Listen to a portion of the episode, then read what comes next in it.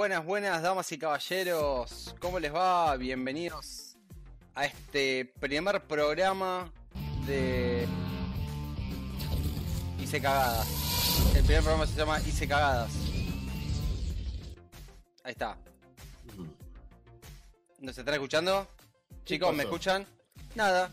Solapé dos, dos ¿Estamos estamos? Estamos, estamos, estamos. Sí. Me olvidé, me olvidé cómo operar, se llama esto. Ok. Bueno, bienvenidos a este primer programa de. Bueno, establezcamos que ya tiene nombre, así que es algo nuevo Y, y sorpresa, sorpresa. y sorpresa, sorpresa. ¿Cómo se llama el programa, chicos? ¿Y por qué? Eh, Orígenes secretos. Bien, ¿eh? bienvenidos entonces, como bien decía Aquile acá haciendo la intro de rigor. Eh, exactamente, el programa se llama Orígenes Secretos, lo vamos a hacer con una periodicidad eh, quincenal, siempre y cuando permita el cosmos. ¿Cómo? No, no, no. No te escuché, Mati. Eh, no, no, no, nada. Estaba esperando que terminaras la intro. Ya, Ah, ter- bueno, ya bueno. terminó hace rato. Ah, bueno, perdón. Y y sí, el programa. eh, sí, sí, se colgó un poco ahí también. Mi internet también está andando medio rara, chicos. Estamos haciendo lo que podemos. Pero bueno, sí, el nombre nos costó una barbaridad realmente. Y elegimos finalmente Orígenes Secretos y vamos a explicar por qué. Primero, en homenaje a una publicación antológica de DC hace muchos años que se llamaba, adivinaron, Orígenes Secretos. Eh, y también fue el nombre de varias miniseries. Hubo un Superman Origen Secreto hace unos años, escrito por Jeff Jones. Hubo un Green Lantern Origen Secreto hace unos años, escrito por Jeff Jones, es patrona. Eh, pero bueno, se dedicaba a contar los orígenes de los personajes, a veces a los tiempos que corrían y que seguían corriendo y demás. Dijimos, ok, ese nombre está por acá, vamos a hablar de los cómics. ¿Y los cómics qué es? son el origen secreto, o no tan secreto, para algunos es secreto, para otros no, de lo que vemos hoy en día en la tele. El, el medio audiovisual, el cine, la televisión, los servicios de streaming están inundados de contenido de superhéroes. Y el origen es el cómic. Así que estamos acá para recordárselo a todo el mundo, para charlar de cómics hasta que las orejas. Está muy Y bien. para esto, no sé es el operador, así que sabe cómo estamos al aire, todas esas cosas que nos obliga a hacer la pandemia. Y el señor Matías de Petris, los quiero mucho. Bueno, ¿Cómo están, chicos? Bien, me alegro. Me alegro.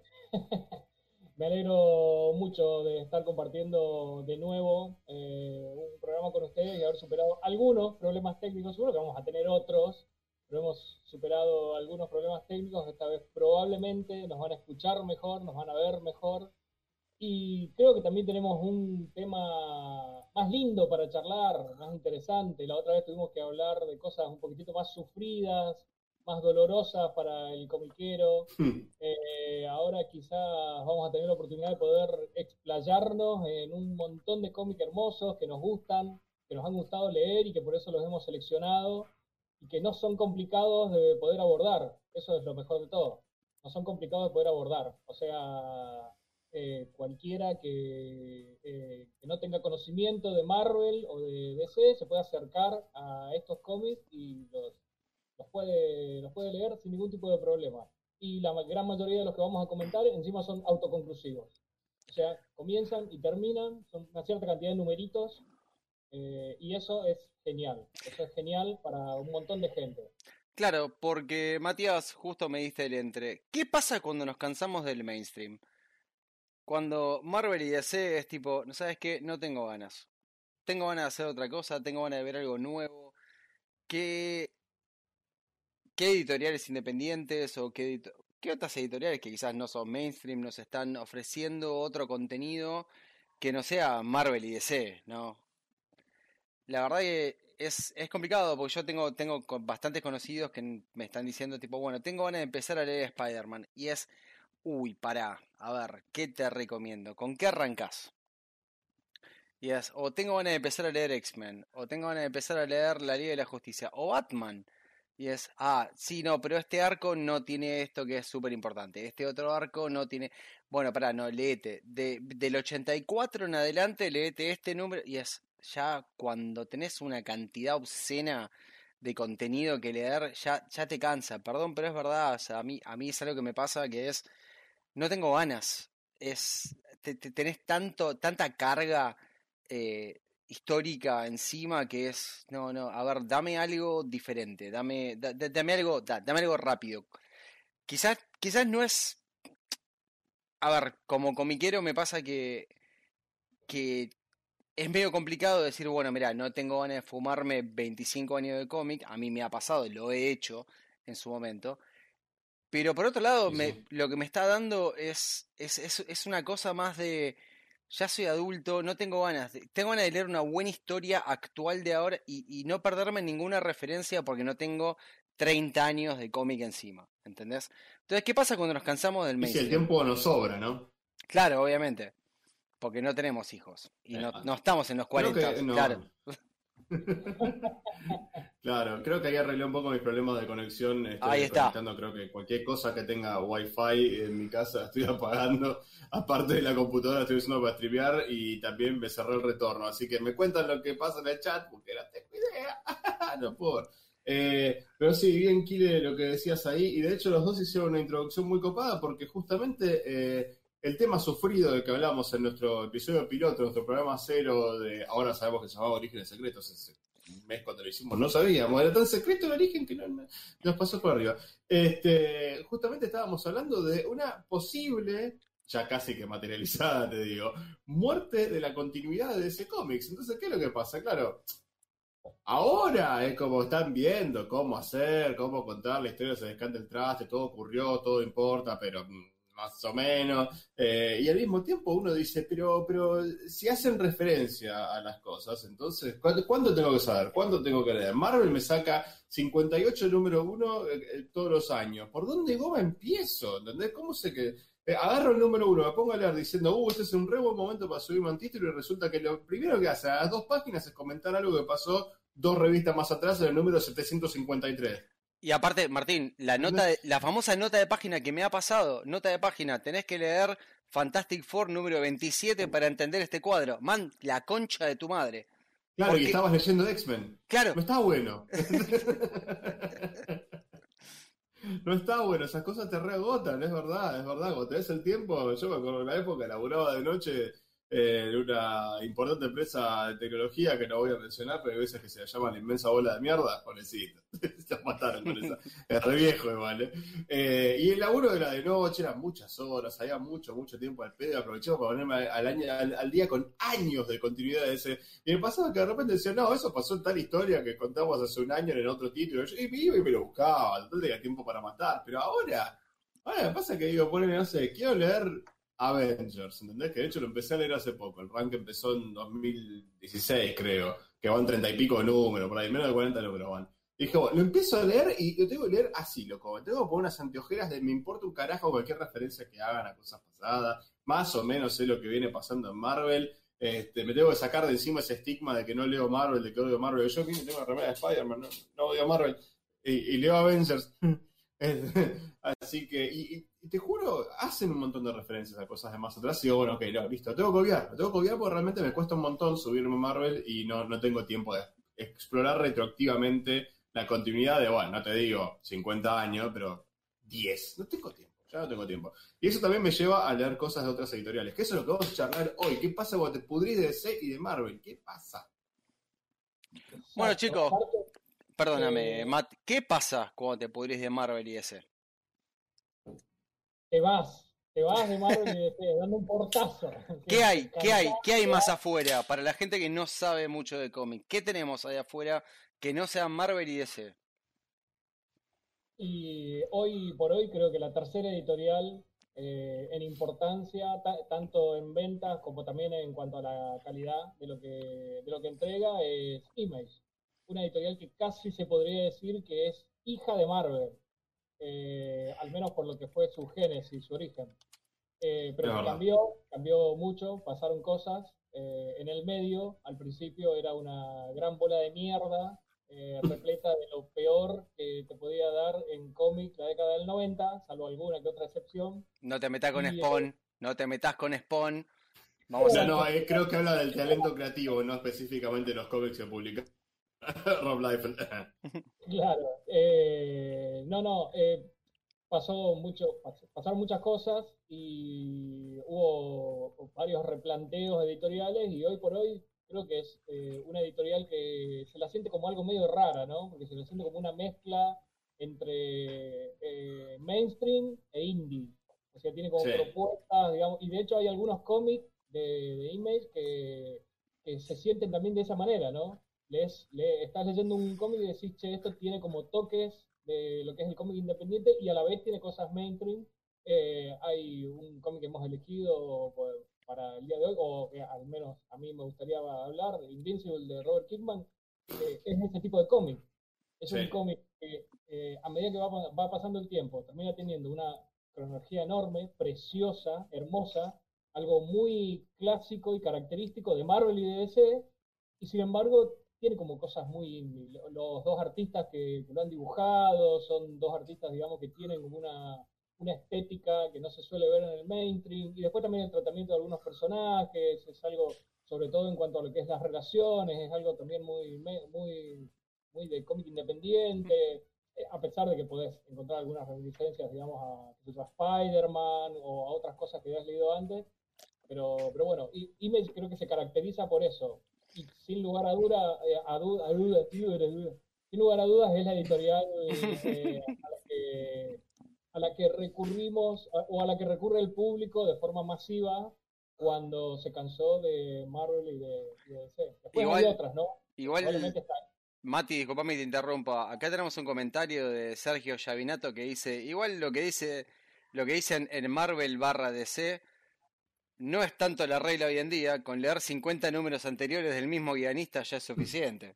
O sea, Es verdad, sí, hay, hay- están habiendo runs muy largos en DC últimamente, pero a ver, eh, funciona de otra forma, es verdad, es verdad lo que pará. que Sa- saquémonos la bronca con, con el mainstream ahora y después Dale. evolucionemos para otra cosa. Así que Martín, No, sacate la bronca, dale.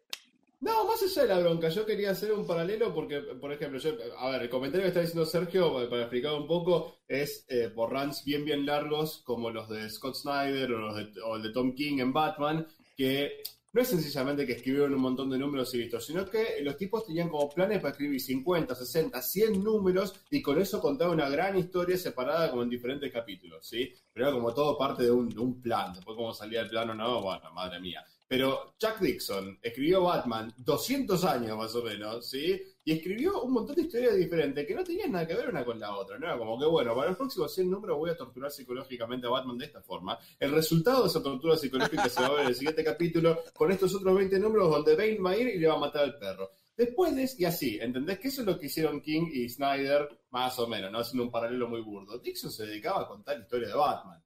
Y chao. ¿Entendés? Como, Esta, la a tener seis capítulos. Y era Vamos, muy bueno en lo que hacía, ¿eh? De- Establezcamos que era muy bueno en lo que hacía. ¿eh?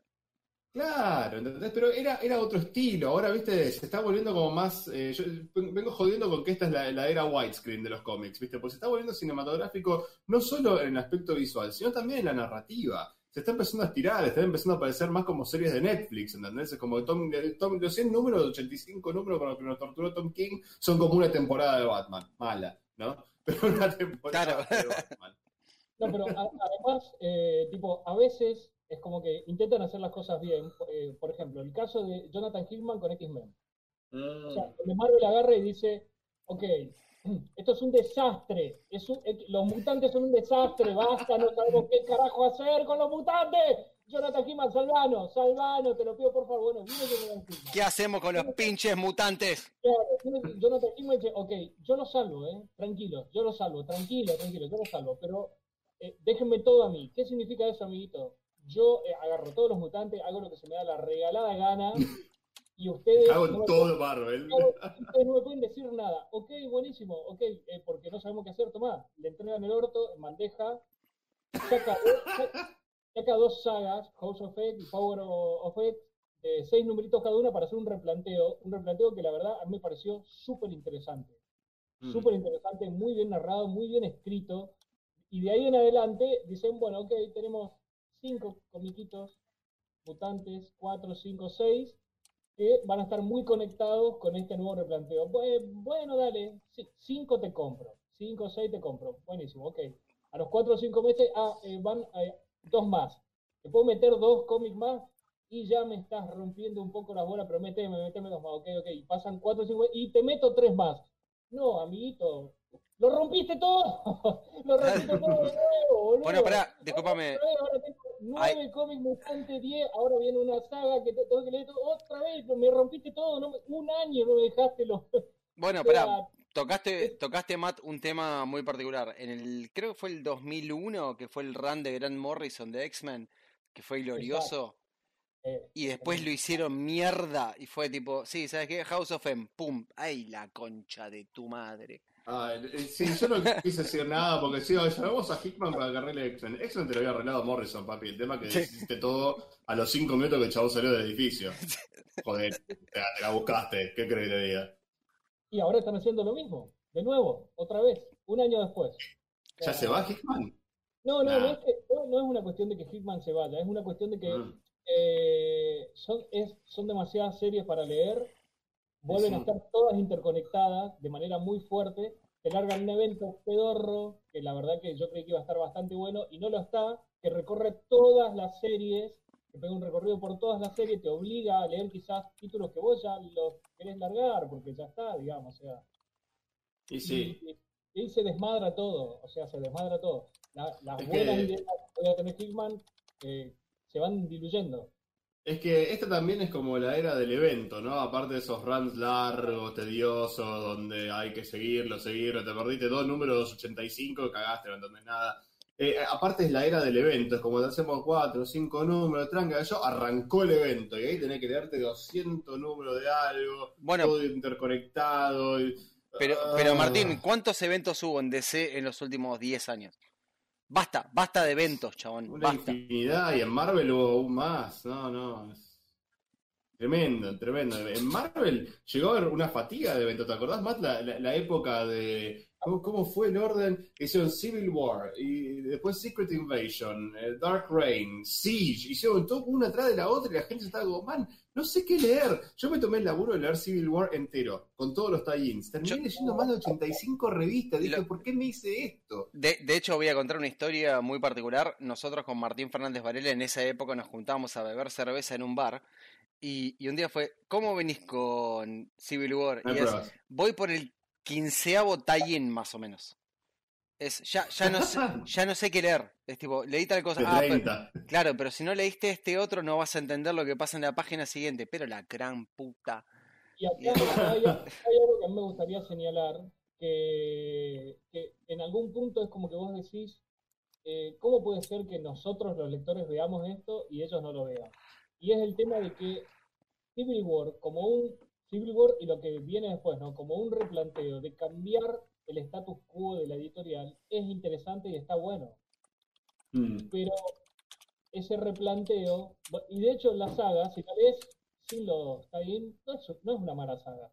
La, la, disfrutás, te deja llevar, digamos, sin, sin, sin todo la, la, mierda que tenés que leer alrededor de Civil War, se deja llevar.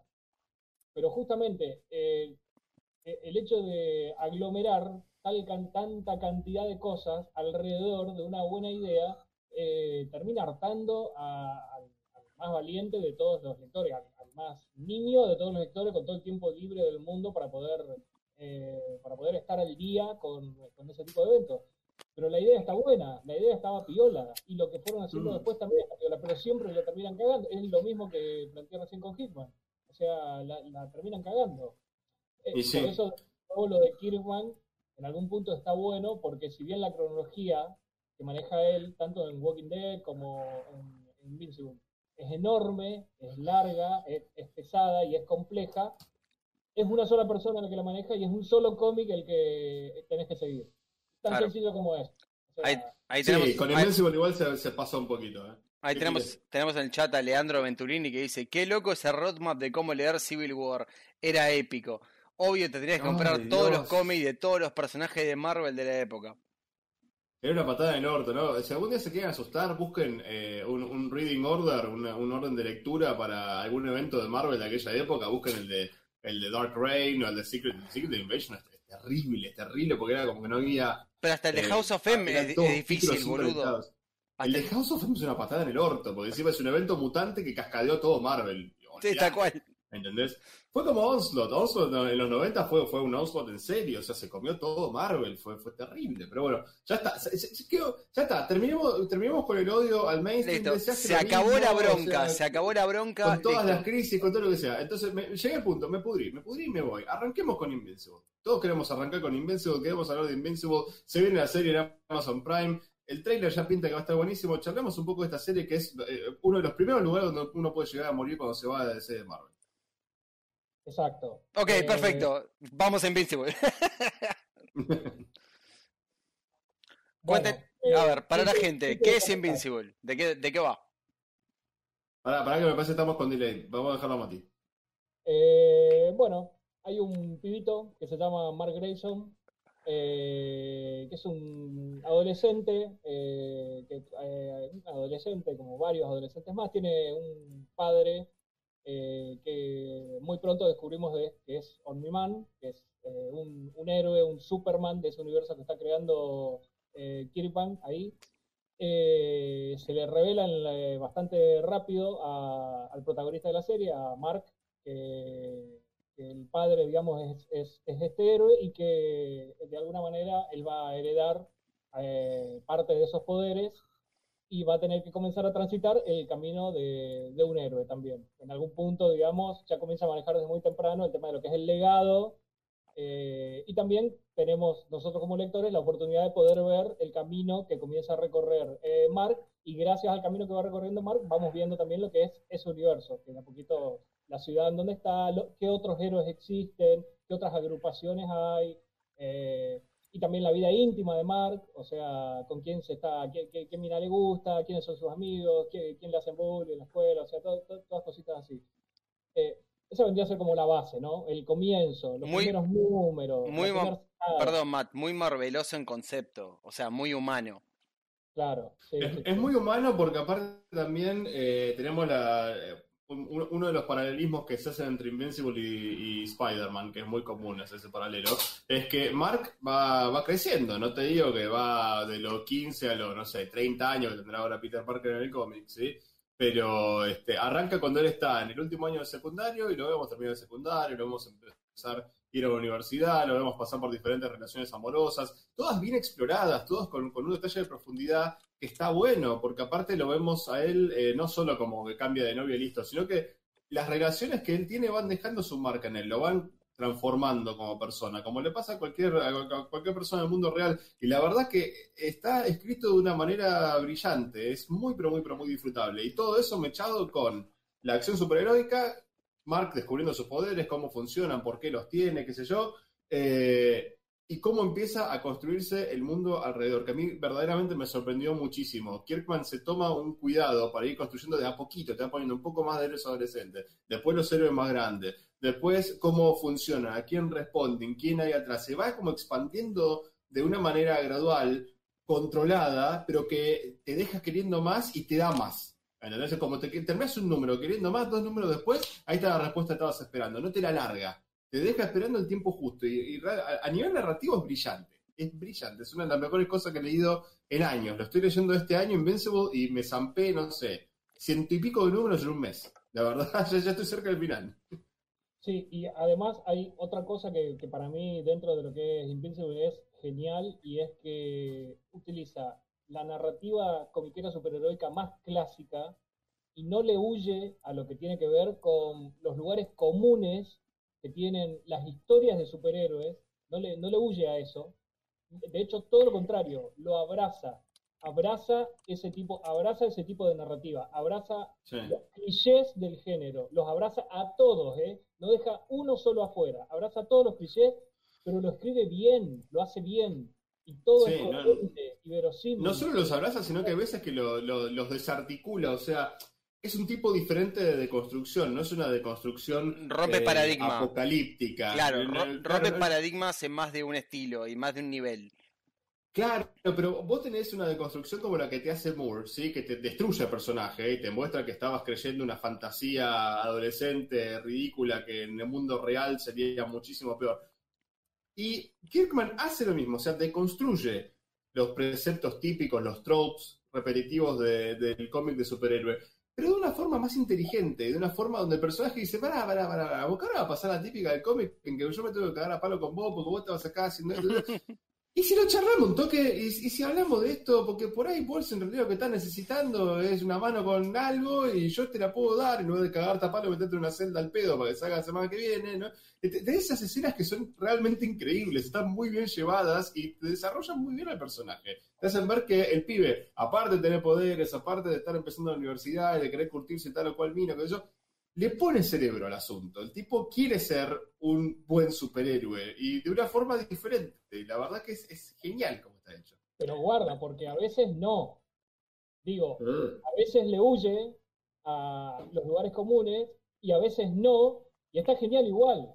A veces, Sí, más bien. a veces Mark tiene la intención de resolver las cosas. De hecho, prácticamente siempre Mark tiene la intención de resolver las cosas con diálogo. A veces no le sale.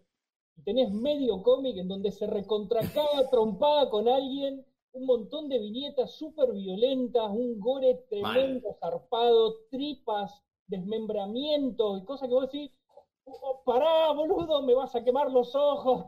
Ojos que vuelan para cualquier lado. O sea, Bueno, es, es violencia. algo- Es violencia visual Sí. comparable a la de, de Walking Dead, que bueno, mismo escritor, ¿no? Pero no estamos acostumbrados. Y de cualquier manera, de Martín, te interrumpo, te interrumpo dos segundos. Algo que me pasó cuando estuve leyendo Invincible fue cómo reacciona él a ese tipo de gore. Que es un. se queda Claro. seco Mm. por momentos y es. No estoy listo para esto. Sí. ¿Entendés? O sea, es. Vos quizás como espectadores, tipo, ok, lo explotaron un pibe, reventó en pedazos, tripas por todos lados. Eh, Y el chabón se queda tipo, esto ya se ha visto. Y es, no estoy listo, no estoy emocionalmente preparado para lidiar con esta situación. Y ha pasado que se retiró de muchísimos combates porque vio eso y tiene que re- reencaminar, reestructurar, re, sí, lo que quieras. Recalcular. Recalcular, no me sale la palabra. Ni, ni hablar de que eh, se permite también dentro de un cómic de superhéroe tocar temas jodidos como por ejemplo, no sé, la violación, eh, ni, eh, ni hablar de las relaciones eh, fraternales, la, la relación padre-hijo, la relación con los hermanos también, la, la relación padre-hijo hacia arriba y hacia abajo, la relación con los Sí. hermanos, o sea, eh, la verdad que aborda, a- aborda un montón de aristas. De temáticas, sí. de temáticas, sí, sí. eh, eh, y todo en un cómic de superhéroes. eh, y en un cómic de superhéroes que está repleto de aventura, aparte. Está repleto de aventura. Sí. repleto de situaciones inesperadas. Ciudades que vuelan en pedazos y desaparecen. Y eran ciudades que vos las conocías y que sabías, digamos, que existían. O sea, Mm. status quo relacionados con cómo se Sí. manejan gobiernos que cambian de forma drástica. Esa es otra cosa genial que tiene el cómic también. Al estar escrito por un solo autor y tener su propio universo, eh, la Tierra comienza siendo una Tierra no tan parecida a la nuestra, pero que se maneja con unas reglas muy, muy similares a las nuestras, y a medida que va pasando el cómic va cambiando. ¿Por qué? Porque, bueno, porque suceden un montón de cosas zarpadas, algo que vos en Marvel y en DC no siempre podés ver. O sea, las consecuencias de que una raza alienígena superpoderosa llegue hasta la Tierra y haga cagar una ciudad. O sea, las consecuencias de que un dictador zarpado con mucho poder eh, tome el control de una cantidad de países determinados.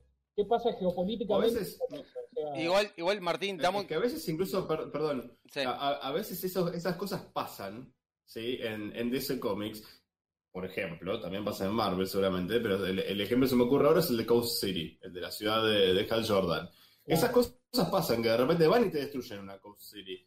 Y los fans reaccionan mal, no les copa esa alteración zarpada del No, no, ¿De ¿Cómo eh. le vas a destruir la ciudad? Man, ¿entendés? Y, y es como, bueno, pero yo estoy tratando de innovar en la narrativa y te enculás y después me decís, eh, este cómic es siempre igual. Esta mierda, Y me si voy indie, boludo. Y si, pará, y si, y- Son y si- y si- no haces nada, te dicen, acá no están innovando, ¿entendés?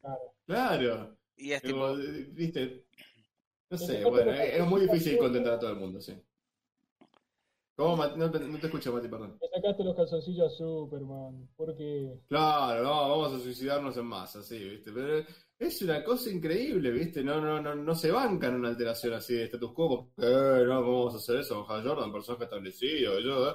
Bueno, hermano, a Invincible decía moco la ciudad al lado y le chupó un huevo a todo el mundo, y en el cómic tuvo sus repercusiones y se explicó por qué, y está bien que haya pasado porque no quedaba otra, y, y tienen que lidiar con el asunto. No es que, ¿viste? Ah, ¿sabes que destruyeron eh, Town City? Ah, bajón. Bueno, vamos a tomar un café. No, no, tienen que lidiar con la destrucción de Town City. Tienen que ver qué carajo hacen con la gente que vivía ahí y sobrevivió, ¿entendés? Y todo eso te lo cuentan y te lo muestran y está realmente muy, muy bueno. Se sienten mucho más eh, conectados. Un superhéroe que está más conectado con el mundo real sin ser el vigilante callejero, porque el vigilante callejero, el vigilante urbano, eh, Batman, un Green Arrow, una Huntress, es como que está más conectado con, con, el, con el little guy, con el chabón de la calle, ¿no? Porque detienen crímenes callejeros. Invincible es un tipo que está a la par de, un Superman, digamos, ¿sí? que puede ir y mandarse contra una invasión alienígena solo y hacer posta 50 naves, pero no está desconectado de su mundo. Y haber logrado eso a nivel narrativo es verdaderamente increíble, es muy notable. Igual, Matt, perdón que toco un toque y vuelo un par de minutos para atrás. eh, algo que dijiste vos, Matt, tenés razón, que es cuando le dan a un escritor su propio universo.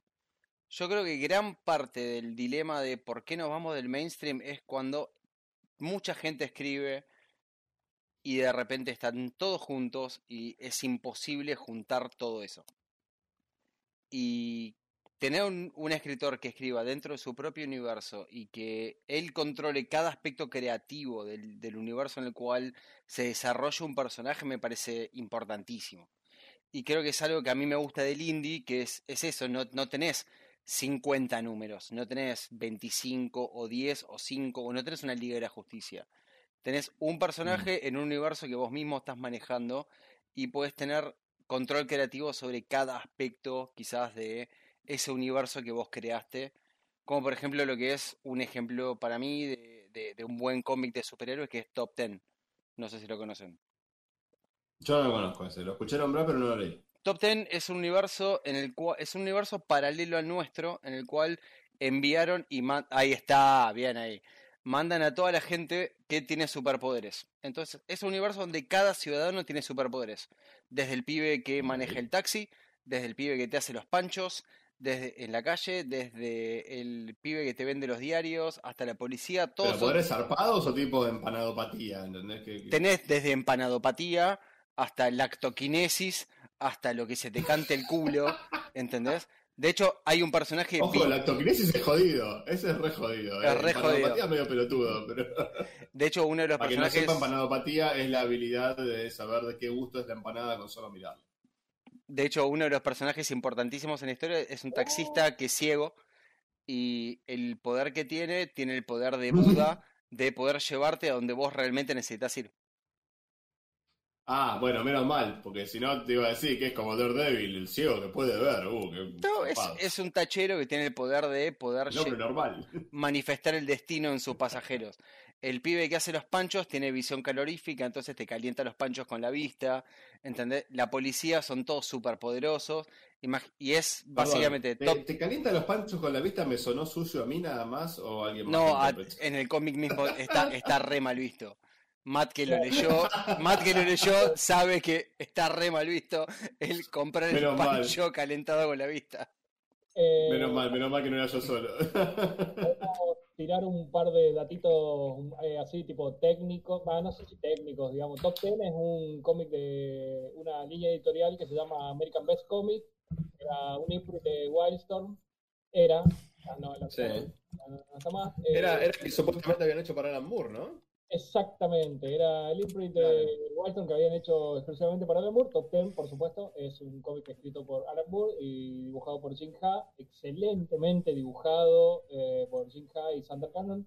Eh, y lo- los protagonistas eh, son como un grupo de policías que, es, eh, que creo que la estación de ellos, si no me falla la memoria, se llamaba de 49ers, puede ser.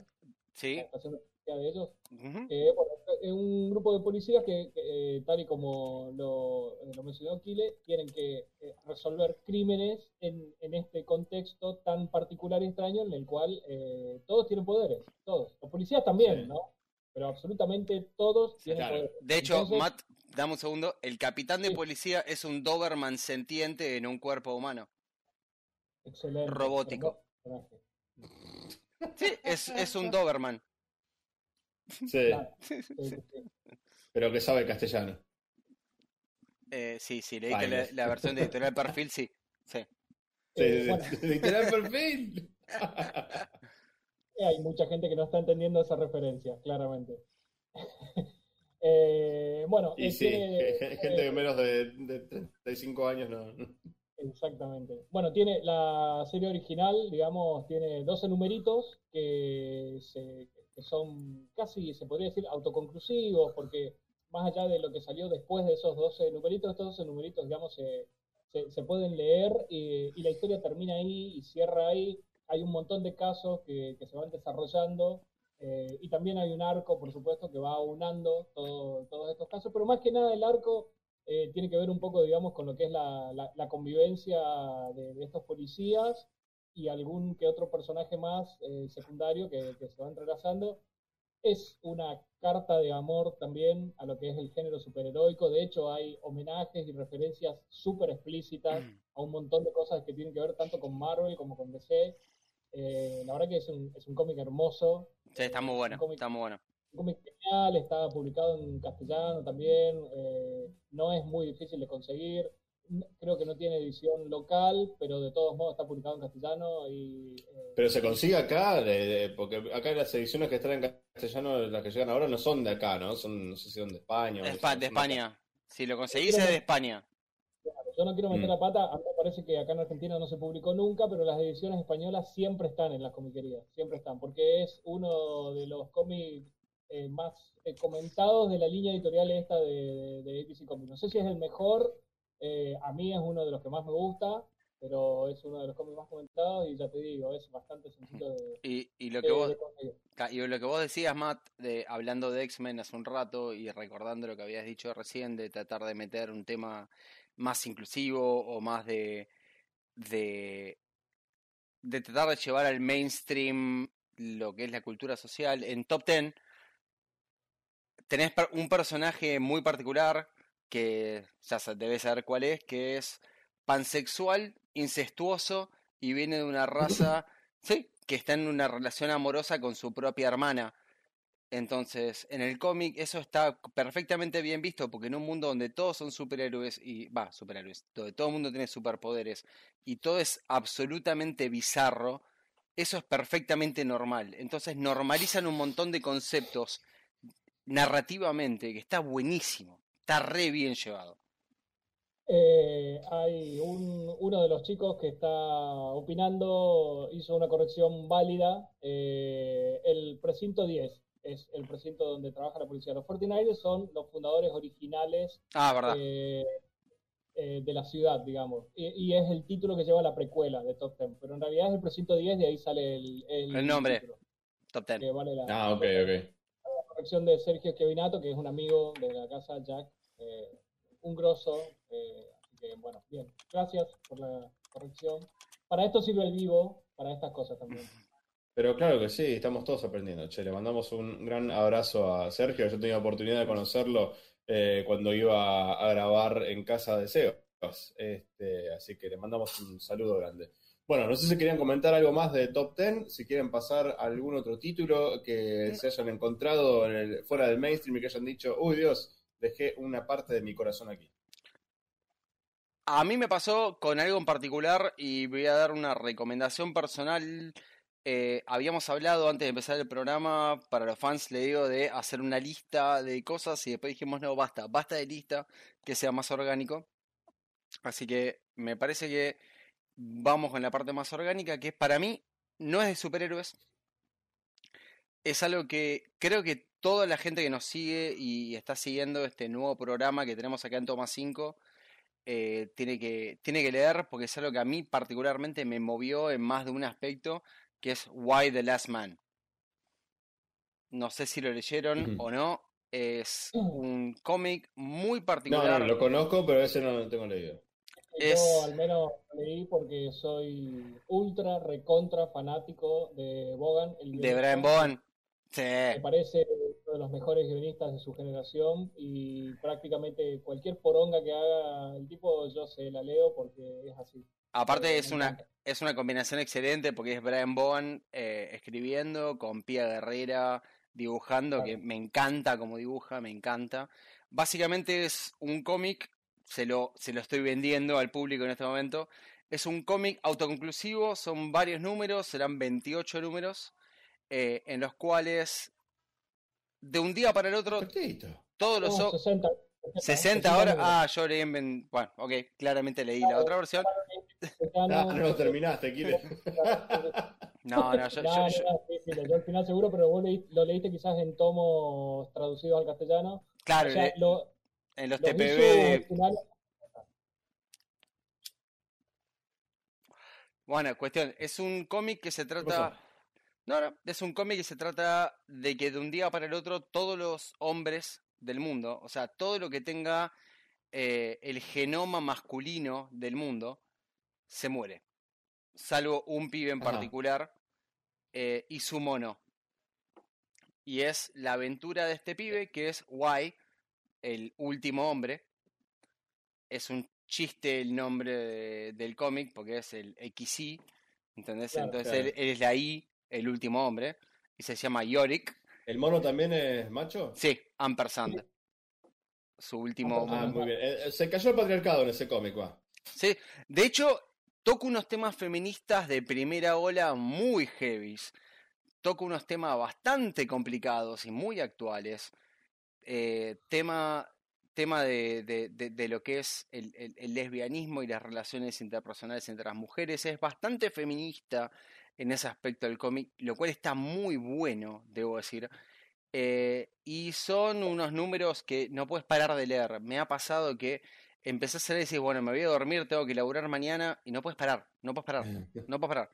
Es decir, tengo que seguir leyendo. Me pasó lo mismo con Chrononauts, que me lo pasaste vos, pedazo de verga, que me arruinaste porque tenía que empezar a leer y terminarlo en el momento porque es increíble. Me enojé, me enojé, me enojé. Y la verdad Bueno, es che, guay, números. No lloré, loco. guay, Ah, Claro, guay, son 60, que son Ah. cuatro.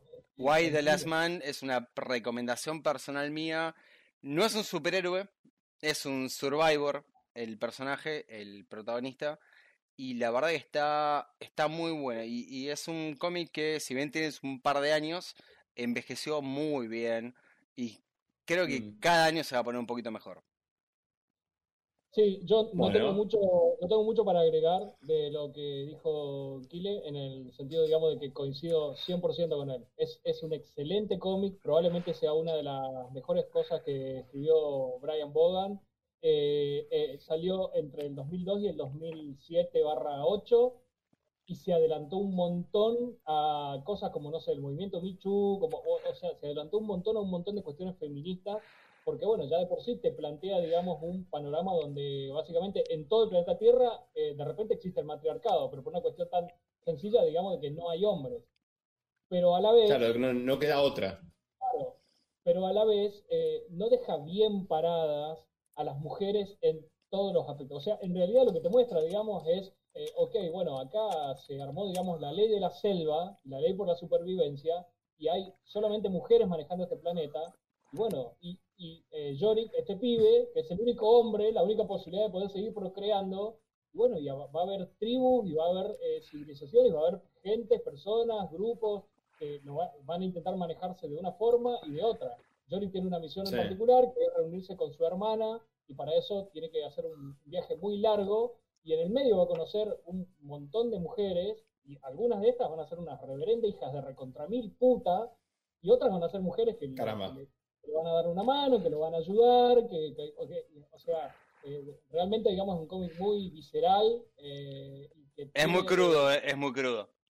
Crudo. Y el final es muy bueno y es Y muy claro, él, de- él de repente se convierte en un Él, se convierte en un asset. eh, eh, Es, es, este, invaluable de repente, claro. Sí, O sea, pero por más de- gente peleándose por, Por más, por de un, controlarlo. por más de un motivo, porque para una rama de la gente es la esperanza de repopular la Tierra y para la, la otra rama es una amenaza contra un matriarcado.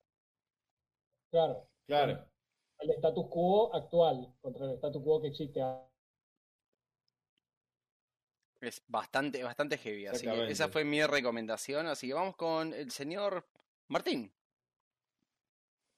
Eh, ah, me toca a mí, bueno, dale. Yo eh, quería hablar un poquito de lo que hizo el buen Mark Wade, un guionista excelente que creo que la mayoría debe conocer. Es el tipo que puso a Flash eh, en, la gloria total durante los años de Wally West y que todavía extrañamos y que nos gustaría que vuelva. Es el escritor de Kingdom Come. ¿Y qué pasó cuando hizo Kingdom Come? Él quería contar más historias en esa beta, ¿no? Kingdom Come nos muestra un futuro posible del universo DC donde eh, la primera generación de superhéroes ya está grande, está semi-retirada, digamos, y como que falló en generar una segunda generación de superhéroes que mantuviese sus valores eh, y digamos que se peleaban por ahí haciendo bardo y sin tener demasiado eh, miramiento con los transeúntes y con los inocentes y que yo, como que el mundo se había vuelto un lugar mucho más oscuro. Uy, se nos cayó, se nos cayó más.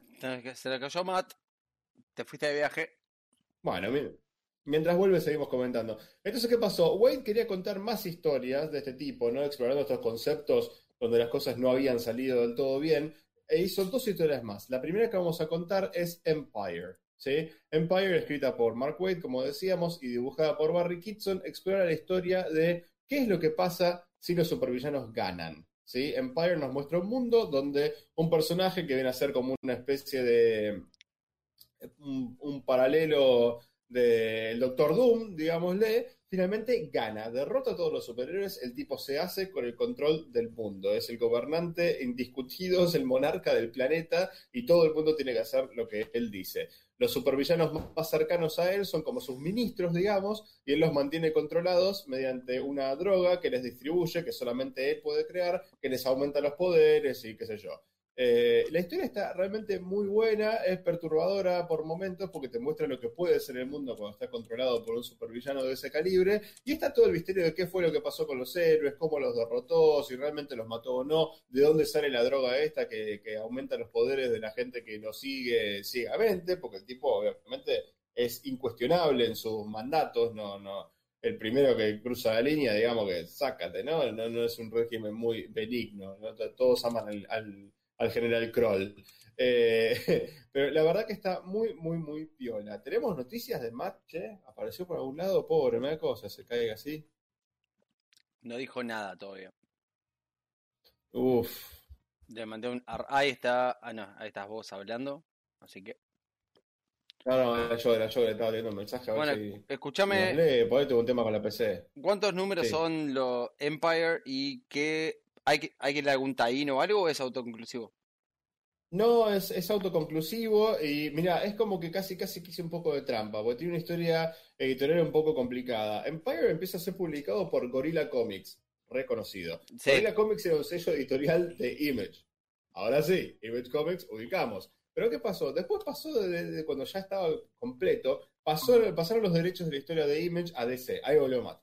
Y después de pasar de DC, que es por eso que digo que medio que, estaba haciendo trampa, porque estaba en DC, después volvió, eh, a, pasó por DC y después se fue a IDW Publishing, que son los que desde 2015 para acá, según tengo entendido, tienen los derechos y están publicando los reprints de Empire. Así que sigue fuera del mainstream. Es autoconclusivo, el dueño es Mark Wade, hasta donde sé, así que encaja perfectamente en la temática de hoy. Y los números, esperá, yo tenía ese dato por acá, que lo había anotado, pero es cortito Empire. Son eh, seis números, tiene, tiene un número cero. No me acuerdo ahora si son siete en total o si es del 0 al 6, no me acuerdo, pero, pero es muy cortito, son seis o siete números nada más. Así que súper recomendable, está piola la historia. Búsquenla, leanla, que está muy, pero muy linda. Perfecto. ¿Recuperamos a Matt? ¿Le tenemos Recuperamos a Matt, sí, está acá. Está acá. Sí, estoy de nuevo. Bueno, viste, eh, el vivo es así. ¿Qué se le va a hacer? Pero Eh, sí, hombre, no Sí, pasa sí. nada. pasó algo, eh, ya está, estamos de nuevo otra vez eh, acá. Eh, ¿Puedo saber de qué cómic estabas hablando? La Empire. vez.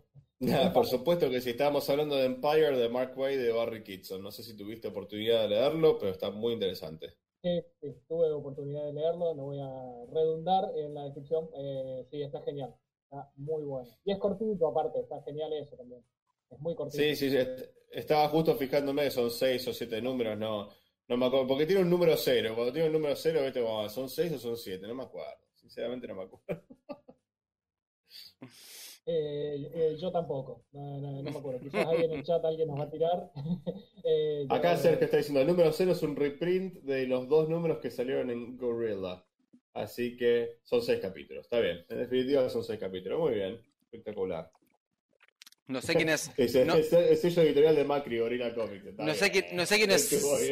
no sé quién es Sergio Llavinato del chat, pero la tiene clarísima. ¿eh? eh sí, no, Sergio. Ah, voy a dejar que Matt lo cuente que él lo conoce mejor. Eh, bueno, Sergio es un genio. Es un tipo que sabe muchísimo de historieta. Eh, es un colaborador habitual de los chicos de Tierra X. Hoy por hoy, digamos, está teniendo una sección ahí. también escribe regularmente en Cinerama eh, que es una revista, es una página, digamos, también dedicada, digamos, a la historieta, y el año pasado particularmente él fue uno de los dos editores que sacaron una, un, compilado enorme, gigantesco de historieta argentina que se llama Hoy, que se los recomiendo a todos, es un, es un lindo tomo, es la, la primera propuesta editorial que sale de, bajo el sello de Cinerama, pero básicamente Sergio, sí, es un tipo que igual que nosotros tiene la cabeza recontra quemada por la historieta. Eh, igual que ustedes, encima fue padre el año pasado, así que eh, también está, transitando por eso. Fue padre en medio de la pandemia y a la vez sacó eh, el tomo este, así que hoy, sacó la historieta esta hoy. Así que bueno, nada, es un, un tipazo y la tiene muy clara. Muy, muy Qué bien, che. Bueno, saludos de vuelta, felicidades por la paternidad, felicidades por esta historieta, estabas comentando. Yo también fui padre de vuelta en plena pandemia, tipo al mes y pico que arrancó todo, así que imagínate con ese susto de ir al hospital a tener un, un Bepi. Créeme que te la entiendo, eh. no, es fácil, no es fácil. Qué, qué lindas anécdotas.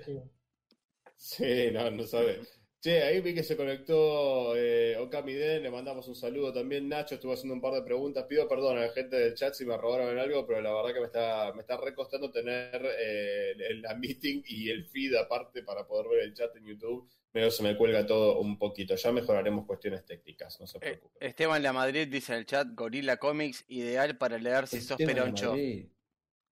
Claro, te deja feliz, agarras el cómic. polenta y asado. Un saludo de también, que es una banda que no hablamos.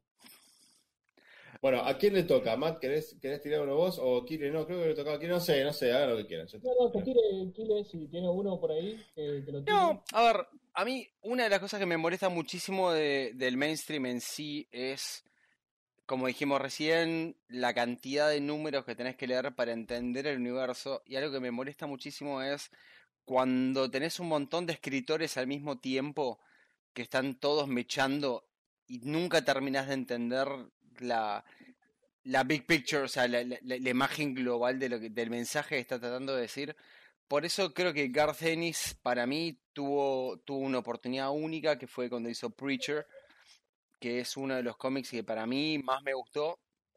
Súper recomendado de mi parte si estás harto del mainstream y tenés ganas de leer algo muy particular, muy único en más de un aspecto y como dijo Matt hace un rato, muy avanzado en el tiempo, eh, Preacher es muy particular, es la historia de un predicador protestante en Estados Unidos, en el sur de Texas, que de repente de un día para el otro recibe un superpoder, por así decirlo, que es tener la voz de Dios, que es que cualquier cosa que él ah. dice, la otra persona lo hace. Boludeces, claro. Sin ningún tipo de filtro. Lo que vos decís, literalmente la otra persona lo hace. Y es él tratando de entrar en paz con su poder y tratando de buscar a Dios. Básicamente es una un cómic de aventura de un tipo con superpoderes, con su mejor amigo vampiro y su exnovia en un auto. es, es un road trip, básicamente. Es una. Es, es, la película Road Trip con superpoderes y un vampiro. Eh, es muy extraño, es muy bizarro. Por momentos se pone recontra oscuro. Y la verdad está muy bueno, tiene 82 números. Eh, y es para mí increíble en cómo está escrito, cómo está dibujado. Cada cuadro es súper importante. Es, es casi más importante que el anterior, por así decirlo. Y nada, es una recomendación personal. No sé si tuvieron la, la, la, la chance de revisarlo. Sí, claro que sí. Yo leí bastante, creo que leí hasta el final, no me acuerdo bien si leí hasta el fue hace muchos años. Pero sí, es como decís, a mí eh, las cosas de Denis por lo general me gustan mucho, a mí me gusta muchísimo eh, The Voice, que lo leí hace años cuando salió, estaba desesperado por leer más de The Voice y cuando salió la serie fue como, ah, finalmente. Eh, pero Preacher también lo leí, me gusta mucho em, y tiene eso que vos decís, que, que también se da un poco en, en The Voice, que es, es, creo una parte intrínseca de la narrativa de Ennis cuando está en la suya, ¿no? Cuando hace sus cosas, ¿no? Cuando está jugando con los chiches de alguien más. Eh, que el tipo tiene una narrativa muy sutil. Hay cosas en las, en, las imágenes, en, los paneles, que son detallitos que si te perdés, cagaste. Después te das cuenta que pasó algo y te dicen como que hubo dentro del, texto, hay veces que, te tiran la pista de, ah, sí, lo hice en aquel momento. Tenés que volver un par de paneles para atrás y decir, ah, ahí está, hijo de puta. Pero, pero sí, es algo que, he visto en varias obras de él y que está bueno, está bueno porque tipo te agarra una vez, te agarra dos veces y después decís, ok, no, bueno, claramente hay que prestar claro, atención hay que a las imágenes aparte del texto, y ahí en más allá te tomas el tiempo y ya no te pasa, ¿no? Pero las primeras veces te agarra, te agarra con eh, el lompa abajo y te eh, que acostumbrar. En Preacher en particular, hay, me hiciste acordar que hay justo una escena que dice exactamente lo que vos decís. Hay una escena del cómic, en uno de los números, no voy a spoilear nada, pero voy a contar la escena, que aparece el mejor amigo de él, que es vampiro, lleno de sangre en el auto y de repente tenés cuatro o cinco paneles de todos manejando en silencio, yendo para adelante, hasta que alguien dice, che, ¿y la sangre es tuya? Y el chabón dice, no. y listo. Y no sabes nada. Y después tenés muchos números más adelante. Y vos quizás la pasás, si es tipo, ¿es tuya? No, sí, ya fue. Bueno, que no pasa nada. No hay, no hay texto para leer. Viste la página, la pasaste pasaste un par de números y de repente te muestran un flashback en blanco y negro de qué pasó en ese interín y por qué el chabón está lleno de sangre. Y vos quizás no entendés de dónde viene o a dónde va, pero el, cómo los personajes se llevan entre sí, cómo está manejado el diálogo, está completamente influenciado de que el chabón estaba lleno de sangre en ese momento. Claro. Entonces, Ennis tiene, tiene, tiene ese manejo del diálogo que para mí es espectacular. Eh, sí, está muy piola. Está... Perdón, Matt, eh, no, quiero hacer un par de eh, arreglos. Tiene 75 números en total, 66 son de la serie regular y los otros son especiales que han salido. El dibujante del que estábamos hablando, o sea, es Art Ennis, que ya había laburado con, con Steve Dillon, quiero decir que ya había laburado con Ennis en en eh, Hellblazer, me parece que lo que habían hecho con Hellblazer es anterior a Preacher, estoy casi seguro que lo que habían hecho con Hellblazer es anterior a Preacher. Eh, a mí particularmente cuando comienza Preacher, eh, no me convencía demasiado, estaba medio duro, sobre todo la primera saga, digamos, es como que no, no, no, me convencía demasiado, pero sí me gustaba mucho el guion de, de, Ennis, eh, obviamente. Pero después ya desde el segundo arco lo noté a Steve Dillon muchísimo más sólido y de ahí en adelante, digamos, ya me, eh, enamoré de, cómo, cómo trabaja, el tratamiento de los personajes. Otra cosa genial que tiene Preacher, digamos, es el triángulo de relación que hay entre, eh, entre los tres personajes protagonistas, digamos, entre sí, y Cassidy, eh, al punto tal, digamos, que o sea, supuestamente hay una relación de amistad entre los tres y, bueno, una relación de pareja entre Cassidy y Tulip, y hay como una cosa medio rara ahí entre Cassidy y Tulip, eh, que en algún momento puede llegar a poner en jaque la amistad entre ellos dos o no. Eh, y después también, bueno, Cassidy tiene su propio. Eh, Tulip, Jesse, quiero decir, tiene sus propios fantasmas personales relacionados con su padre, que también están muy buenos y que se, que se van explorando a lo largo de la serie. Está el santo de los asesinos, que es otro Uh, qué buen personaje. Qué buen personaje, boludo. Qué bien escrito que está. Es un gran personaje, eh, eh, que, que también, digamos, es, es otro personaje genial. Eh, es fantástico. que, que hace- que Cué- es- Cuéntenle a la gente de qué trata, chicos. No, no.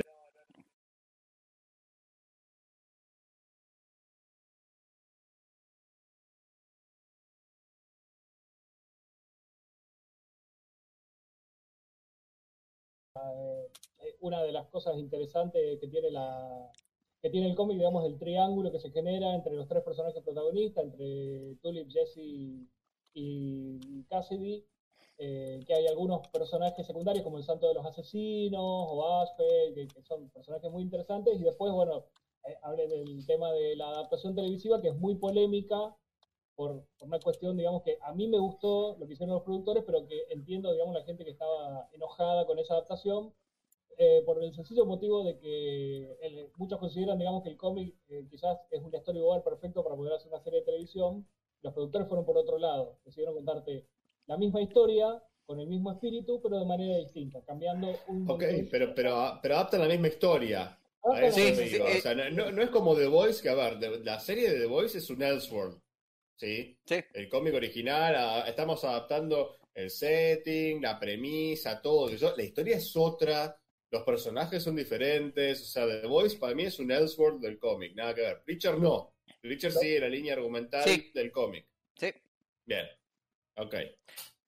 Tomo otro, tomo otro camino. disculpame, va, tomo otro camino.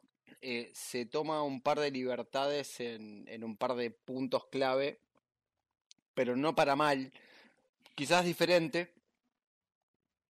Algo que sí te llama la atención es cómo evitaron tomar determinada cantidad de riesgos. Porque Preacher siempre fue un cómic súper crudo. Sí admitieron determinadas cosas, algunas otras no, por ejemplo. Entonces, Mm. decís, bueno, ok, ¿te la dejo pasar? Sí, te la dejo pasar. Si leíste el cómic y ves cómo evitaron determinada parte, entendés por qué la, la- la Y evitaron. bueno, que con las cosas de Dennis pasa que hay, ciertas cosas que no podemos mostrar en la tele. Con The Voice pasó y Sí. va a pasar que hay ciertas cosas que se ven en el cómic que sabes que a la tele no van a llegar, a pesar de que la serie es súper jugada, ¿eh? Es súper jugada, muestra un montón de cosas que te quedas como, oh, bueno, ok, está bien. Sé que pasó en el cómic, pero igual, yo que antes de verlo en la tele, hay cosas del cómic de The Voice que no van a llegar a la No, tele no. y no me sorprende que con Preacher haya pasado lo mismo, ¿eh? para nada. No, no, no, durísimo. No, yo creo que no, yo creo que el, el- el problema es el camino que decidieron seguir, no, no tanto que no hayan tocado todos los temas polémicos que se tocan en el cómic, sino que el camino es distinto, es diferente.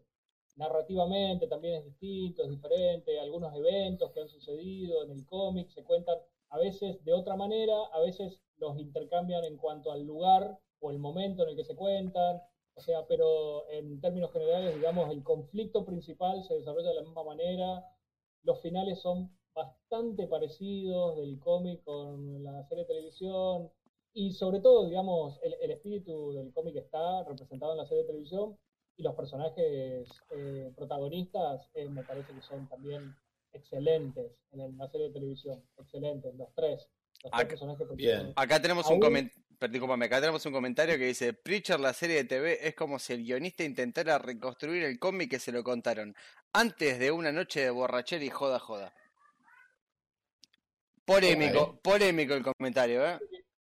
Bueno, Bueno, está- está bien, pero puede llegar a aplicar por lo que ven contando ustedes, ¿eh? No me parece que esté muy lejos de... Sí, al comienzo, cuando la serie de televisión empezó, a mí me enojó un poquitito el, el cambio de etnia en Tulip. Pero después. Ah, la- sí, me acuerdo, es negra Sí. en, en la serie, ¿no? En la serie claro, negra. Pero después, la caracterización que hizo la actriz de Tulip. Es perfecta. Me pareció tan genial, tan genial que me compró y me ganó. Y dije, bueno, no, listo, ya está, compro. Es irrelevante la Sí. etnia, ¿entendés? O sea, es completamente irrelevante. Y de hecho a Sí, veces sí, sí. utilizan algunos detallecitos de la etnia del personaje en la serie de televisión para poder abordar ciertos temas que por ahí en el cómic no se podían abordar de esa manera. Así que incluso ganamos con, Mm. Con ese cambio. O sea, Y sí, le dio un poco más de profundidad, entonces, está perfecto. A mí me gusta eso, ¿viste? Si hacen esos cambios, que sea por algo, no solamente para mostrar que, que- Claro, que- que existen, ¿viste? Es como, oh, ¿existe el cambio? Bueno, fantástico, no me lo justifiques, pero sé que sea orgánico en la historia. Eso está bueno. Claro, sí, sí, sí. Totalmente. Sí, eso está piola. Bueno, Martín. ¿vos tenés algo?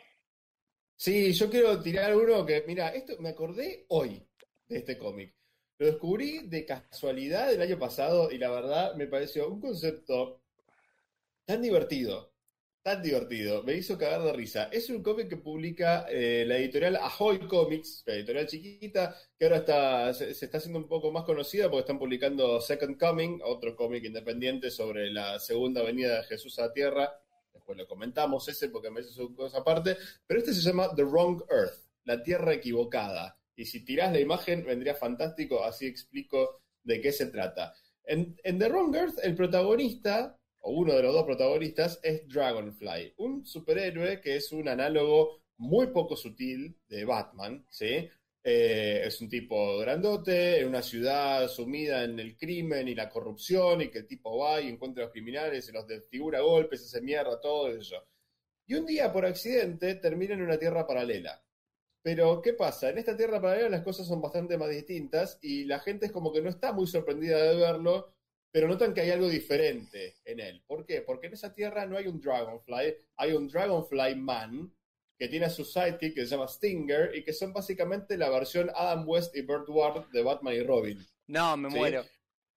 Entonces tenemos el Batman oscuro, violento, Dark. eh, torturado psicológicamente que cae en la tierra del Batman de Adam West. Y esa versión de Batman, la versión de, o sea, Dragonfly Man, que viene a ser el, el Batman todo copado que funciona de día y que eso, cae en la otra tierra, en tierra Omega, que es la tierra oscura. ¿Sí? Los dos cambian de lugar y la verdad que es espectacular el resultado. Es, es muy, pero muy bueno, muy gracioso.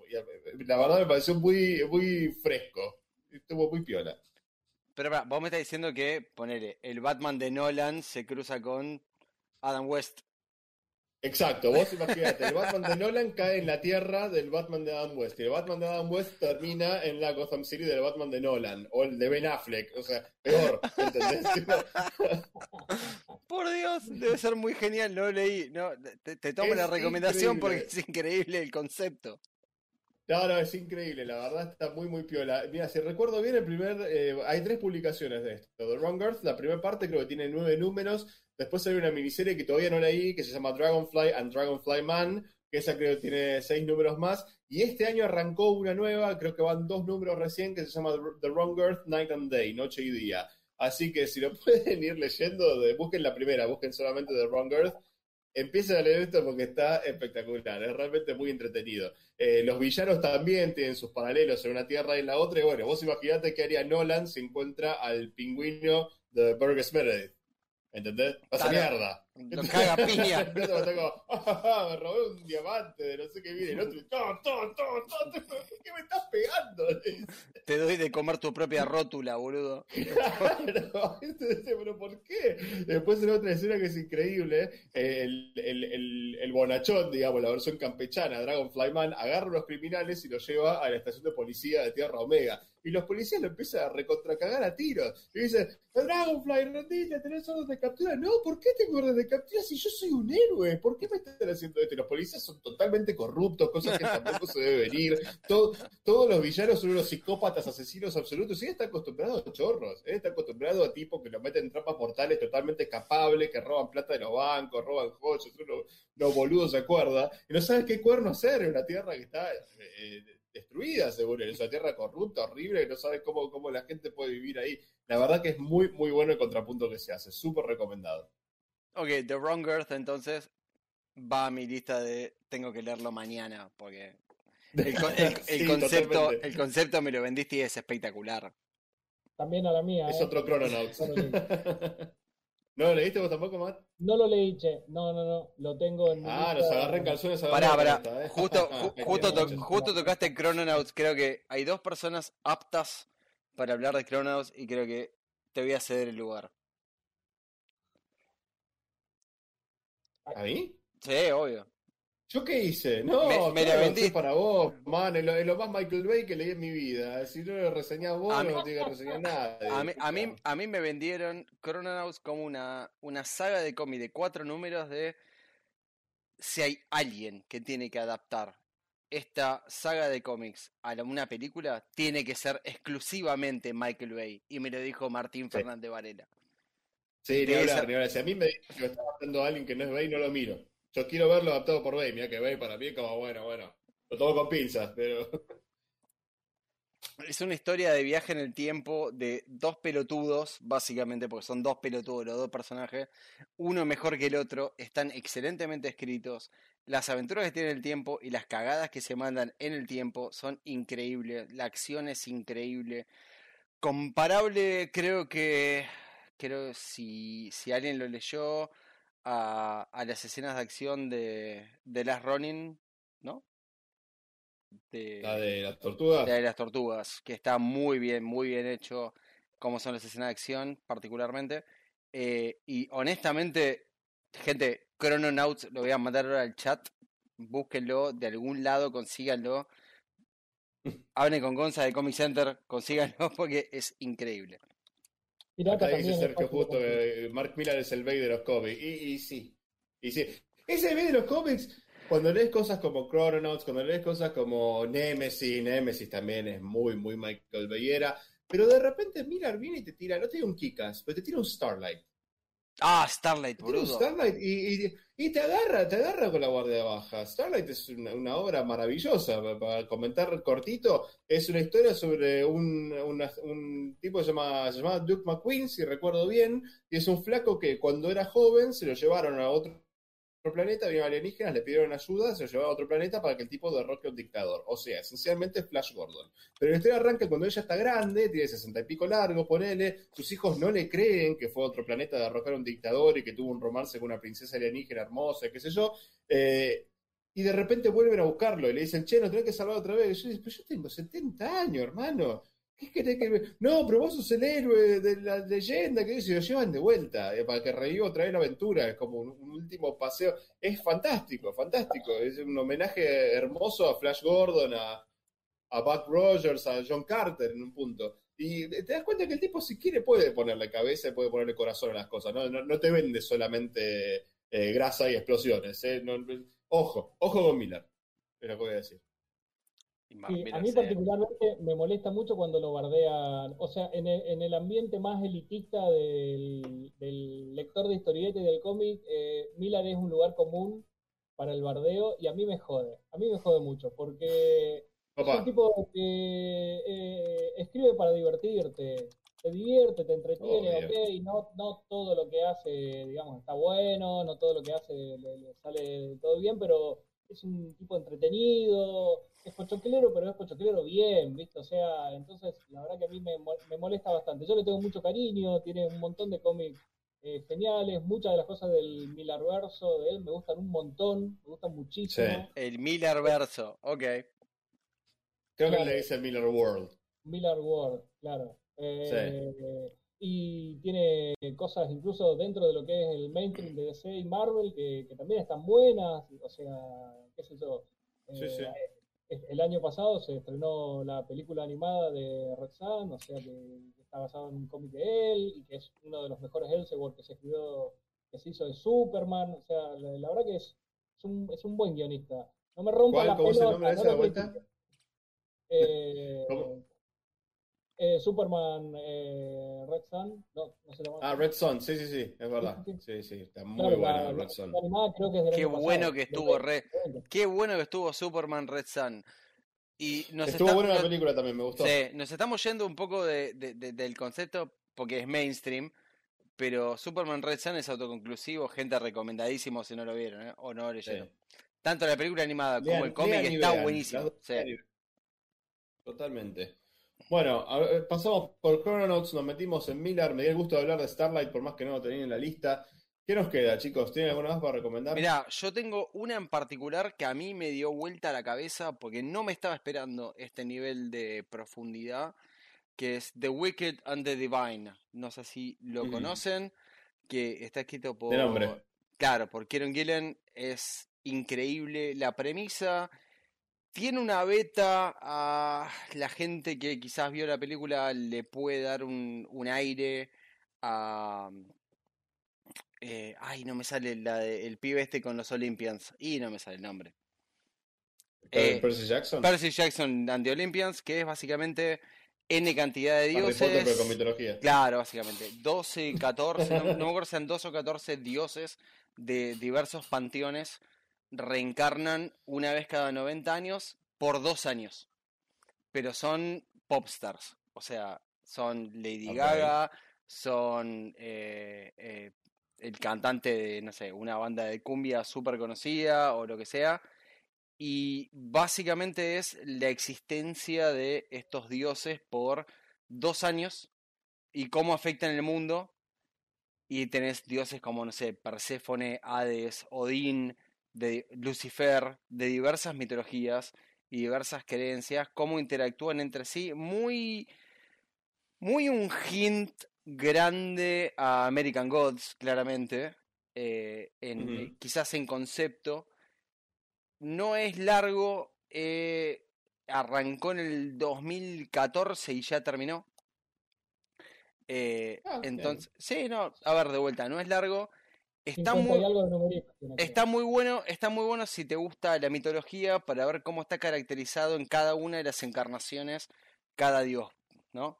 Como por ejemplo tenés a Perséfone, que es la, la esposa de Hades, y que es eh, a nivel quizás más mitológico una la eterna sumisa, está hecha una rebelde punk, y lo tenés a Odín, que es un, un rockero punk, super bardero, ¿entendés? Entonces, Sí. es como ver diversas encarnaciones de esos dioses eh, en que pasa cada 90 años.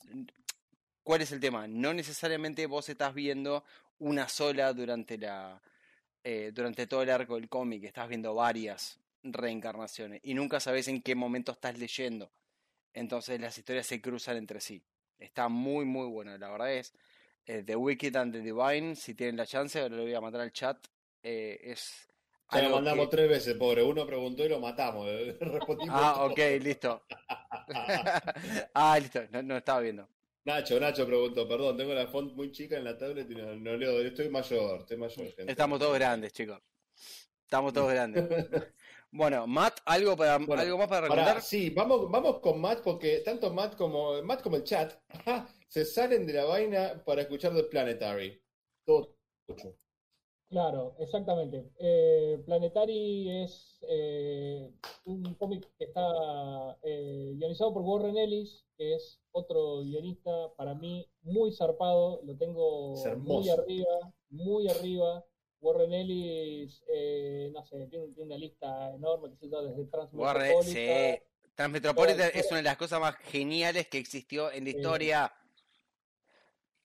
Eh, qué sé yo, Global Frequency, no, no, tiene, tiene un montón, qué sé yo, escribió por supuesto en Hellblazer, eh, Authority, bueno, eh, tiene de, de bocha de cosas. Eh, Warren Ellis es un genio absoluto, tenía, en una época tenía un blog eh, relacionado, digamos, con ciencia ficción, que era genial, que era tremendo, bueno, eh, puntualmente Planetary está dibujado por John Cassaday, que en esa época me gustaba mucho cómo dibujaba John Cassaday, hoy por hoy no tanto, igual dibuja cada vez menos, pero hoy por no me copa tanto, pero en esa época la verdad que me gustaba muchísimo.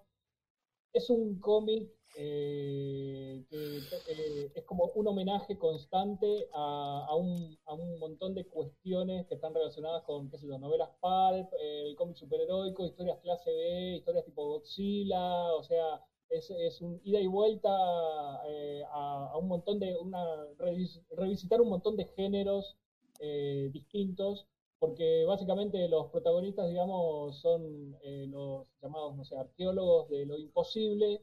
Es un grupo, digamos, de eh, personajes que tienen ciertas habilidades determinadas y están eh, trabajando para una organización que se encarga de resolver casos eh, sobrenaturales que están eh, fuera de escala. Y estas personas, por las características que cada uno de ellos tienen y la combinación y el trabajo en equipo de ellos, están preparados para poder resolver estos casos. Por supuesto, tienen esta organización detrás, digamos, con una infraestructura también zarpadísima y un manejo de data también muy fino y muy zarpado a nivel de combinación CIA, NSA, qué sé yo, o sea, eh, pero desde el lado de lo sobrenatural. Eh, Claro, y, y no solamente resolver casos, sino a veces meramente documentar. Porque, como bien decís, son los arqueólogos de lo, imposible, son, son los tipos que registran la historia secreta del mundo para beneficio de la humanidad en algún momento, pero sin, sin querer tocar nada. Hay una frase del cómic que para mí es maravillosa que, que dice, es un mundo extraño, mantengámoslo así. Ellos no, no buscan cambiar nada, ni son cazadores de absolutamente nada. Ellos sencillamente lo documentan y eso me parece una maravilla. Y hay un, uno de los conceptos que tiene Planetary es muy similar para, para quien leyó este, esta otra historia a la Liga Extraordinaria de Alan Moore. Es un mundo donde todos los personajes ficticios de la literatura de alguna manera existen. Sí, porque bueno, algunos pueden ser retratados tal cual por temas de copyright, como no sé, Drácula, podés decir Drácula, ponerlo y listo. Y otros tenés que ser un poquito más sutil, como por ejemplo Tarzán. Hay una versión de Tarzán en Planetary que tiene otro nombre, pero está ahí. Y pasa lo mismo con un montón de personajes literarios, de cómic, de, literatura, de ciencia ficción, de fantasía. Todos están ahí, todos existieron en ese mundo de alguna manera y ellos se dedican justamente a documentar esto. Y es verdaderamente maravilloso. Un laburo, un laburo para meter todas esas referencias y que hacen en la historia. No sencillamente van cambiando por ahí, ah, es, ese ahí es Tarzán. No, no, no, hacen a la historia los personajes, están bien metidos en la historia y la verdad que eso es muy, muy notable. Realmente fantástica historia. Sí, coincido. Eh, y bueno, no, no, hay que dejar de señalar que eh, eh, el, guion de Ellis, por supuesto que es importantísimo para que el cómic te cause ese impacto, pero el trabajo eh, narrativo de John Cassaday también es brutal, es tremendo. Es fantástico, sí. Debo, debo admitir que Planetary forma parte de una camada de cómic en ese momento que intentaban eh, hacer las cosas desde el cómic lo más cinematográfico posible y algunas puestas de página de John Cassaday emulan lo que podría llegar a ser, eh, digamos, una puesta en escena más cinematográfica que comiquera. Sin embargo, eso no, le, resta mérito a lo que es la narrativa de él y a lo que es el impacto que te causa el cómic por momentos, con algunas splash pages que son tremendas, digamos, que son una delicia. Eh, así que, o sea, me, parece digno mencionar, digamos, el laburo de John Cassaday, que es muy importante, digamos, para la personalidad que tiene el cómic en sí. Y que por suerte se pudo mantener eh, durante todos los números en su momento cuando lo veníamos siguiendo a medida que iba saliendo tuvo algunas irregularidades a la hora de la salida, pero bueno, eso en esa época no era tan común, hoy en día es recontra común si seguís con de Image sobre todo, eh, pero más allá de eso, bueno, también eh, lo otro que está bueno, digamos, mencionar, digamos, que terminó, por supuesto, es algo que concluyó, tiene algunos eh, crossover, tiene un crossover con The Authority, otro con la Liga de la Justicia, uno con Batman también, que bueno, son tan importantes, digamos, o sea, podés leer tranquilamente, digamos, lo que es la serie eh, regular y, está re bien, digamos, está genial y vas a tener todo el contenido. Eh, creo que son 27 números, si la memoria no me falla. Son, son 27 números, sí, vamos a pasar con los datos técnicos. Son 27 números, acá hicimos un poquito de trampa porque, bueno, claramente no es mainstream, está por fuera de las continuidades de DC de Marvel, pero es un poquito de DC, porque esto es del imprint de Wildstorm, es toca, toca de costado. Así que, pero igual cuenta, igual vale, viejo, y de Authority también, y también de Warren Ellis, también la masa, y también de Wildstorm, leanlo con N. Excelente. Así que bien. Gente, 23.57, eh, ¿tenemos algo más para recomendar o vamos dando un cierre? Eh, a ver, espera, yo tenía anotado algo más, no me acuerdo qué era. Bueno, Planetary habíamos hablado, Authority también. Eh, ah, uno más para mencionar, pero no me puedo acordar ahora, me quiero morir. Este, Bat, ¿vos tenés algo? No, no, no, eh. yo, eh, por mí, si quieren dar el cierre, yo creo que estamos. Yo lo que quiero, lo que quiero hacer como operador barra conductor de este programa, quiero agradecerle a todos los que nos están viendo por, por estar justo con tanto preavisa, aún así estuvieron, al cual muchísimas gracias. Eh, nos estamos viendo con la esperanza de que sea cada dos semanas, entiendan si pasa algo que, que, no permite. Eh, pero bueno, esto es el nuevo segmento de Revista Toma 5 con Matías de Petris y Martín Fernández Varela y acá Kire operando. Y la verdad, es muchísimas gracias por estar, muchísimas gracias por, por darnos el aguante. Excelentes preguntas que estuvieron tirando en el chat, la verdad.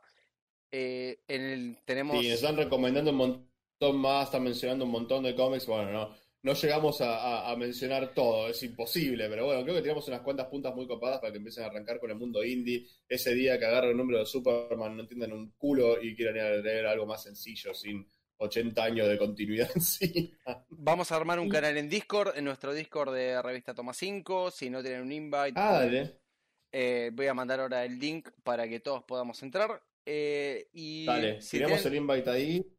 Si tienen ganas de charlar de algo en particular, o tienen ganas de que nosotros charlemos de algo en particular, o tienen ganas de hablar específicamente de cómics, y tengan tenga ganas de que tanto Matt como Martín como yo hagamos un análisis de algo en particular, por favor tírenlo ahí. Todas las ideas son siempre bienvenidas. Muchísimas gracias por estar, gente. Lo dejo a los muchachos acá que se despidan. Dale, yo antes de que cerremos, quería. Matt, Matt anda vos primero, y después, después cierro yo, dale. No, no, no, no, insisto. Insistimos, Matt. Eh, no, bueno, yo eh, más o menos eh, lo mismo que dijo Kire. La verdad que muchísimas gracias por seguirnos en esta locura. Los tres estamos súper comprometidos a, a, que esto tenga una regularidad, regularidad quincenal eh, nos esperamos sobre todo, digamos, que lo hayan pasado bien, que se hayan entretenido. Eh, está buenísimo que tiren esta cantidad de cómics. Probablemente, digamos, esto lo repitamos no a corto plazo. La idea es ir variando las temáticas del programa. Pero bueno, quizás, digamos, si esto eh, prendió mucho, quizás dentro de unos dos, tres meses lo volvemos a repetir, o vamos a hacer algo medianamente parecido, porque es genial seleccionar cómics que están por afuera de Marvel y de DC, recomendarlos, sobre todo cuando a nosotros nos ha gustado mucho, nos da muchas ganas de hablar de eso, la idea un poco es eso, digamos, hablar de cómics que nos gustan, más que nada, de historietas que nos gustan. Así que bueno, Exactamente. nada. Eh, uno, uno, de los nombres de joda que teníamos era Hablan de cómics. Claro. Pero bueno, digamos, digamos que es el tagline del programa, de fans para fans. A nosotros nos gustan los cómics, a ustedes les gustan los cómics. Estamos hablando de fans para fans de cómics. Así que, gente, excelente noche. Martín, ¿querías decir algo?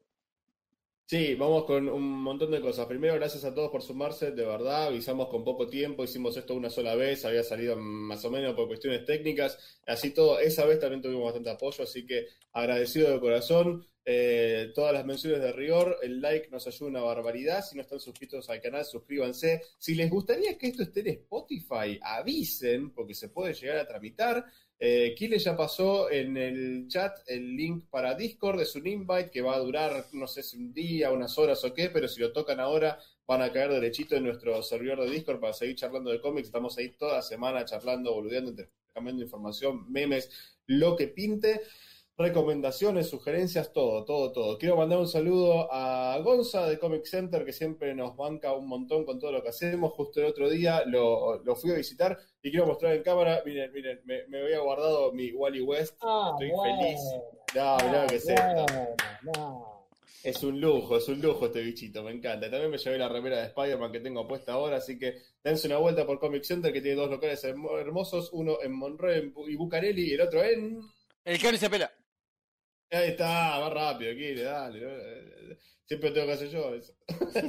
Pero bueno, eh, el podcast de Topa 5 por ahora sigue suspendido, hasta nuevo aviso. Tenemos en penitencia Sebastián. Nada, en realidad estamos tomando un, descansito después de un año muy, muy, muy ajetreado. Así que vamos, eh, estaremos volviendo a la brevedad por ahí. No, mira, mejor no tiro fechas. Pero no diga nada, no diga nada porque la intro, la intro me va a llevar un tiempo, dale.